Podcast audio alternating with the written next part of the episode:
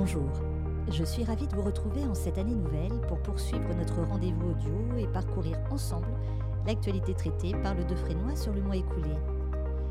Pour ce nouvel épisode, je vous propose de revenir notamment sur le lancement du guichet unique, sur une clarification en matière d'enregistrement et de nous projeter déjà vers le 119e congrès des notaires de France. Sans plus tarder donc, épisode 5, Let it snow. Jamais la France n'a connu une telle avalanche de textes. Le législateur envahit le domaine du règlement. Le pouvoir réglementaire riposte à coups d'ordonnance. Le journal officiel atteint un niveau d'obscène obésité. Voilà les premiers mots d'Alain Lambert, président du Conseil national d'évaluation des normes, ancien ministre du Budget et ancien président du CSN, dans son éditorial intitulé Notre droit menacé par un effet boule de neige. Le décor est planté, avec pour ce passage en revue du mois de décembre une alerte avalanche lancée par un expert.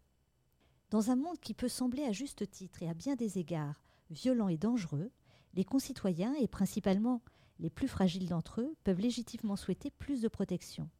Mais de quelle nature et avec quelle ampleur? Il est intéressant de relever que ce besoin de protection concerne également le patrimoine, et les critères du classement des monuments historiques est une notion aujourd'hui au cœur d'un débat politique. Le classement possède-t-il trop d'effets contraignants? La zone de protection d'un monument historique est-elle trop importante? Le classement devrait-il être réservé à l'État et la procédure de l'inscription aux collectivités territoriales? Les praticiens le savent bien et chaque congrès, quel qu'en soit le thème, le rappelle. Le notaire est source de sécurité, il en est le garant.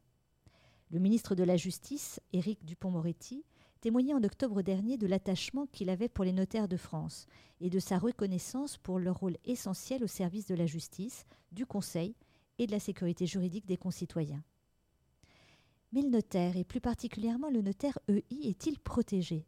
D'ailleurs, ce n'est pas seulement aux tensions de la société que le praticien est confronté. Il doit parfois même faire face à des tensions internes. Ainsi, la Cour de cassation a pu confirmer que la dissolution de la SCP peut être justifiée par la mésentente entre associés égalitaires, la paralysie du fonctionnement dévolu à un suppléant étant caractérisée par l'impossibilité de tenir des assemblées générales et de décider du sort de la société. Alors en ce début d'année propice aux vœux, souhaitons que 2023 nous tienne à l'abri des cataclysmes et que chacun n'ait à affronter que de cotonneux jours de neige cette saison.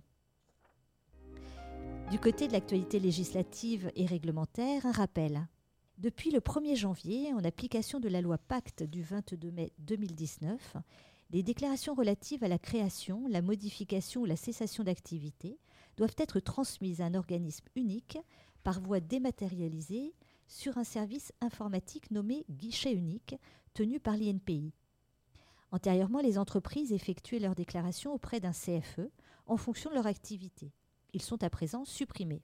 Dès l'origine du projet, l'Extinso a été sélectionné par l'INPI comme bêta-testeur en tant que prestataire de référence et a donc travaillé en étroite collaboration à la mise en place de cette nouvelle plateforme. Le pôle Extinso annonce et formalité est donc prêt pour traiter vos dossiers via le guichet unique.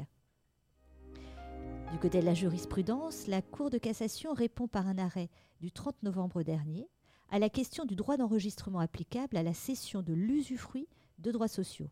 Éclairage bienvenu puisque l'article 726 du CGI fixe les taux des droits d'enregistrement. Mais l'hypothèse de la cession de l'usufruit n'est pas envisagée et ne fait pas non plus l'objet d'une doctrine fiscale. À retenir donc, l'usufruitier de part sociale ne peut se voir reconnaître la qualité d'associé, qui n'appartient qu'au nu propriétaire, de sorte que la cession de l'usufruit de droits sociaux ne peut être qualifiée de cession de droits sociaux. La cession de l'usufruit de droits sociaux n'emporte pas mutation de la propriété et n'est donc pas soumis au droit d'enregistrement applicable aux cessions de droits sociaux. L'acte de cession de l'usufruit des parts sociales de SCI n'est pas soumis au droit d'enregistrement proportionnel de 5%. Et du côté de la profession, le président de l'ECRA invite tous les notaires de France à noter dès à présent dans leur agenda la date du 119e congrès des notaires qui se tiendra à Deauville du 27 au 29 septembre prochain sur le thème du logement. Nous y serons. Je vous invite à retrouver plus en détail tous ces sujets et d'autres encore en consultant sur la base L'Extinso ou en feuilletant sur le kiosque l'extinso.fr tous les articles du Deux Frénois et Deux Frénois Flash. Et puisque janvier commence à peine, l'équipe de la rédaction se joint à moi pour vous souhaiter une très belle année 2023. Au revoir et à bientôt